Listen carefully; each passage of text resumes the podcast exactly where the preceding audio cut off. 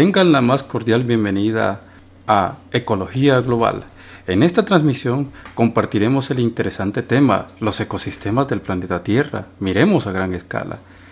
A una escala planetaria, el conjunto de ecosistemas característicos de una zona biogeográfica determinada se conoce como bioma. Se trata de paisajes bioclimáticos o áreas bióticas que comparten características de clima, flora y fauna. Dado que las condiciones climáticas cambian a ciertas latitudes, especialmente la temperatura y las precipitaciones, así como las condiciones de suelo, se definen ciertas asociaciones de plantas y animales semejantes y relacionadas entre sí en ciertas zonas, lo que finalmente determina los biomas. Estos ambientes se identifican por etapas sucesionales mayores de los ecosistemas y por su clímax característico, es decir, su estado de equilibrio. Dado que los biomas agrupan varios ecosistemas, se le considera el nivel inmediato inferior al de la biosfera, pero superior al de ecorregiones terrestres o marinas. Es por ello que los biomas son las unidades más básicas para describir los patrones globales de los ecosistemas. Son importantes entonces para comprender cómo los principales ecosistemas terrestres del mundo se diferencian entre sí y para monitorear sus cambios a lo largo del tiempo. Históricamente se les ha identificado y mapeados por las diferencias en cuanto a la vegetación, tipo y al clima que les caracteriza. Repasemos algunas características de los biomas más conocidos del mundo. La tundra, situada en el Ártico y el casquete polar en América del Norte, Europa del Norte o septentrional y Siberia. Tiene una extensión aproximada de 7.43 millones de kilómetros cuadrados. Se trata de una zona desprovista de árboles, casi siempre congelado, con una breve capa que se descongela en el periodo estival de poco espesor, de 10 a 20 centímetros, que permite la vida de musgos, líquenes, hierbas y algunos arbustos de pequeño tamaño, así como de renos, liebres del Ártico, osos polares, lobos, aves migratorias, entre otras especies. Los bosques representan 52.37 millones de kilómetros cuadrados de la superficie terrestre de los cuales 39.27 son bosques tropicales y 13.10 millones de kilómetros cuadrados otros bosques.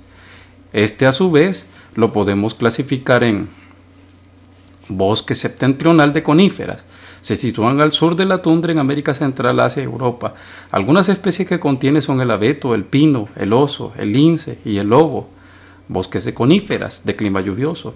Se localiza al sur del anterior y presenta temperaturas y humedades más altas. Algunas especies que habitan en este bioma son el oso, venado, la secuoya y una variedad de pinos. Bosques de hoja caduca o deciduos y bosques del Mediterráneo. Estos bosques se ubican o lo hicieron en Europa, América del Norte y del Sur, Australia y Japón. Algunas especies características son arces, robles, nogales y castaños, así como venados, osos, ardillas, zorros y pájaros carpinteros, entre otros. Bosques tropicales lluviosos. Estos presentan las formas máximas de vida. Se localizan en América Central y del Sur, en los valles del Amazonas, Orinoco, Combo, Zambezi, Nueva Guinea y otros. La mayor diversidad de especies ocurre en estos bosques se estima que unas cuantas hectáreas tendrían más diversidad de especies que toda Europa. Algunas especies que se pueden mencionar por su belleza y relevancia son los guacamayos, los tucanes, perezosos jaguares, osos hormigueros, entre muchos otros.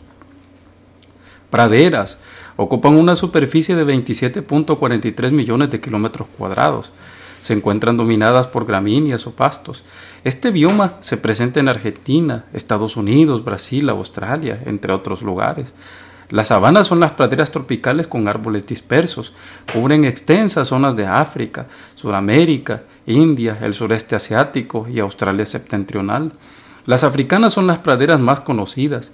Las especies que caracterizan estos biomas son los leones, leopardos, antílopes, cedras, cebras, hipopótamos, ñus, entre otros.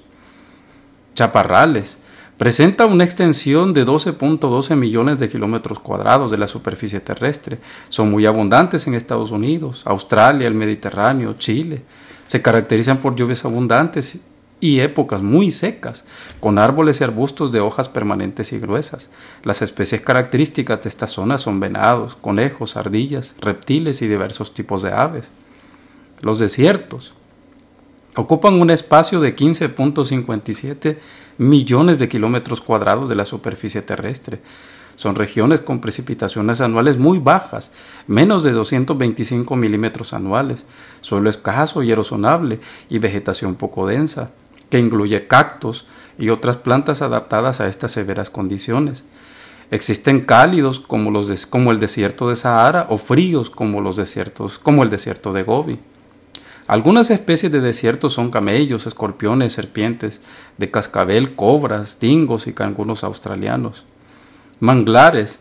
Se trata de un bioma de unos 15 millones de hectáreas que se encuentran entre la frontera de la tierra y el mar. Este fascinante ecosistema contiene árboles adaptados a condiciones de salinidad e inundaciones. La biodiversidad y servicios ecosistémicos que proveen los manglares son trascendentales para las comunidades costeras y en la lucha del cambio climático. Contiene los típicos árboles de mangle y alberga una gran cantidad de fauna asociada, cocodrilos, loros, garzas, monos, osos hormigueros, entre otros.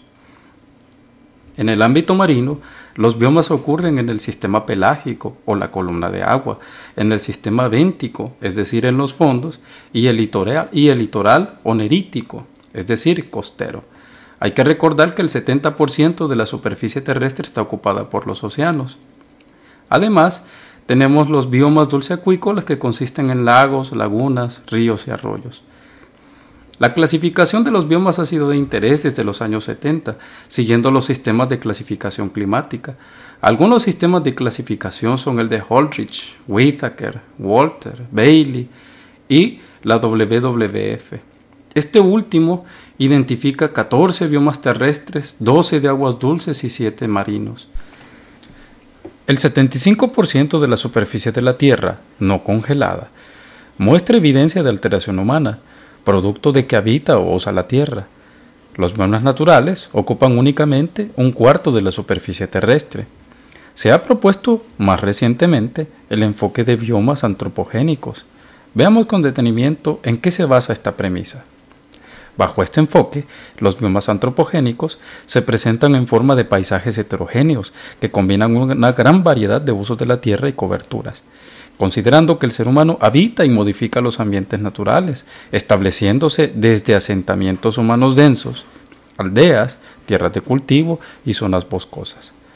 No hay duda que el ser humano está dejando huella profunda en los ecosistemas, lo que se expresa desde ámbitos locales hasta una escala planetaria. Ha sido un placer compartir con ustedes esta transmisión. Continuaremos compartiendo en Ecología Global. Que estén muy bien. Hasta la próxima.